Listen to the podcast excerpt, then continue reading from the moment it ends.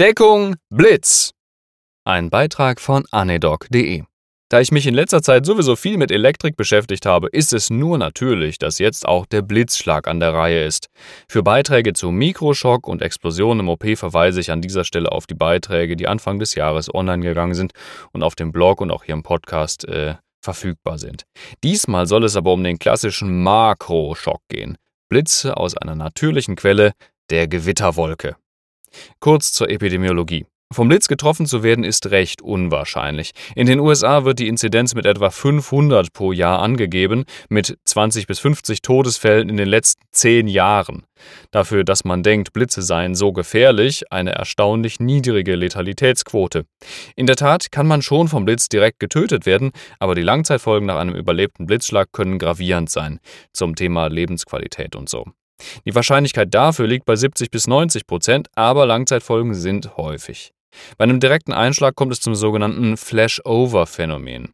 Der Blitz gleitet entlang der Haut bis auf den Boden. Dass Kleidung und Haut im Regensturm nass sind und somit auch noch besser leiten, verstärkt den Effekt. Die beobachteten Verletzungen sind deshalb auch nicht mit den typischen Elektroverletzungen, wie wenn man zum Beispiel in die Steckdose packt, vergleichbar. Es gibt prinzipiell fünf Arten, mit dem Blitz in Kontakt zu kommen. Erstens der direkte Treffer. Blitz in den Kopf, in den Boden. Das, was man normalerweise annimmt. Drei bis fünf Prozent aller blitzassoziierten Todesfälle. Nur. Sicher ist auch der Flashover-Effekt dafür verantwortlich. Zweitens Kontaktverletzung. Das Opfer hat während eines Gewittersturms direkten Kontakt zu einer nicht geerdeten Leitung gehabt. Beispiel sind Wasserleitungen oder der Telefondraht eines Festnetztelefons. Ebenfalls drei bis fünf Prozent aller letalen Zwischenfälle. Was soll jetzt noch kommen? Drittens Seitblitz, auf Englisch Side Flash. Der Blitz schlägt in ein Objekt ein, wie zum Beispiel einen Baum, bewegt sich bodenwärts und macht auf halber Strecke eine Seitbewegung zu einem nahestehenden Objekt wie einem Menschen, der dort Unterschlupf sucht. 30 bis 50 Prozent aller Todesfälle passieren auf diese Weise. Deshalb bei Gewitter nicht unter einen Baum stellen. Ebenfalls ist eine seitliche Weiterreise des Blitzes möglich, sodass noch mehr Leute betroffen sein können. Immer wieder werden auch Kuhherden auf einen Schlag getötet, wie in dem auf meinem Blog verlinkten Artikel der Newsweek, wo es 23 Kühe mit einem Blitzschlag dahingerafft hat. Ansammlungen von Menschen sind also ebenfalls gefährlich, zu Corona-Zeiten muss ich das ja wohl nicht extra sagen. Viertens Bodenleitung. Wenn ein Blitz in den Boden einschlägt, reist er noch ein Stück weiter durch das Erdreich. Dabei kann er auch zum Beispiel bei einem Menschen in einem Bein hoch und im anderen wieder herunterwandern, mit entsprechenden Verbrennungen, Faszikulationen etc. Hier beträgt die Todesfallrate sogar 50 bis 60 Prozent. Die letzte Art ist die fünfte, nämlich der aufwärts steigende Blitz. Auf Englisch heißt das Upward Streamer. Durch die Spannungsunterschiede in Wolke und Boden kann es nämlich selten auch dazu kommen, dass sich ein Blitz am Boden formiert und durch das Opfer nach oben steigt.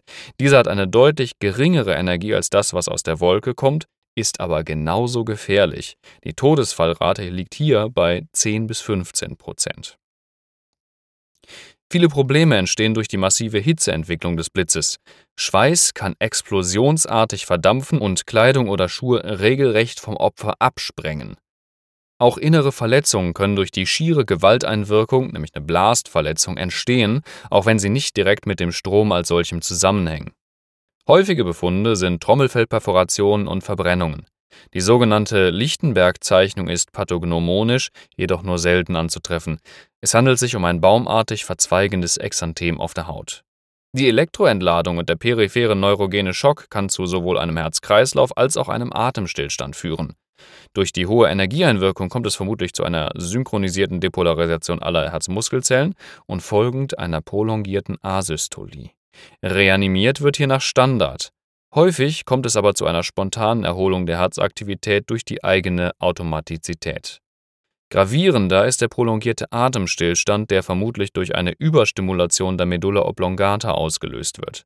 Denn selbst wenn die Herzaktivität nach dem Blitzschlag zurückkehrt, kann die Atmung auch für längere Zeit ausbleiben. Wir erinnern uns, keine Atmung, kein Sauerstoff, Reanimation. Es kann also durch den Atemstillstand auch ein sekundärer Kreislaufstillstand erneut auftreten. Im Übrigen sind Blitzopfer ungefährlich. Man kann sie völlig normal reanimieren. In der Vergangenheit wurde häufig wohl vermutet, dass ihnen noch eine Restenergie anhaftet, also so viel zum Thema Eigenschutz. Das ist aber ausdrücklich nicht der Fall und sollte Reanimationsbemühungen nicht verzögern. Viel interessanter ist natürlich eine Reanimation bei Gewitter. Da sollte man sich mit dem Patienten zunächst in Sicherheit begeben. Das wäre ein Auto, Stichwort Faraday-Käfig, oder ein festes, geerdetes Gebäude mit Blitzableiter. Und äh, Zelte und fliegende Bauten gelten ausdrücklich natürlich nicht. Ja. Und wenn jetzt viele Menschen gleichzeitig betroffen sind, dann gilt ausnahmsweise, dass man gerade diejenigen behandelt und reanimiert, die tot erscheinen. Diejenigen, die sich bereits wieder bewegen, haben offensichtlich einen Kreislauf und Atmung und die haben schon das Schlimmste überstanden. Normalerweise würde man bei einem Mann ja aber anders reagieren, also Kave. Das restliche Prozedere kommt sehr auf das genaue Verletzungsmuster an. Im Prinzip alle Organsysteme können Langzeitschäden davontragen. Ein Hauptaugenmerk möchte ich auf die psychologischen und psychiatrischen Folgen lenken. Von Gedächtnis- und Konzentrationsstörungen über Verhaltensauffälligkeiten bis zu Phobien, Depressionen oder Wesensveränderungen ist alles im bunten Strauß enthalten. Die Frage ist eigentlich, statistisch gesehen, nicht ob man einen Blitzschlag überlebt, das ist ja recht wahrscheinlich, sondern welche Langzeitfolgen man davon trägt. Zuletzt noch eine Faustformel, was man bei Gewitter zum Eigenschutz zu tun hat. Die 30-30-Regel entwickelt im 1998er Lightning Safety Meeting. Die erste 30 bezieht sich auf den Abstand zwischen Blitz und Donner. Wenn dieser unter 30 Sekunden liegt, sollte man schleunigst Schutz suchen. Dann befindet sich die Gewitterzelle in einer Entfernung weniger als 10 Kilometer. Die zweite 30 bezieht sich auf die Zeit, nachdem der letzte Blitz aufgetreten ist. Man sollte mindestens 30 Minuten gewartet haben. Wenn wieder ein Blitz auftritt, wieder schnell in Sicherheit begeben.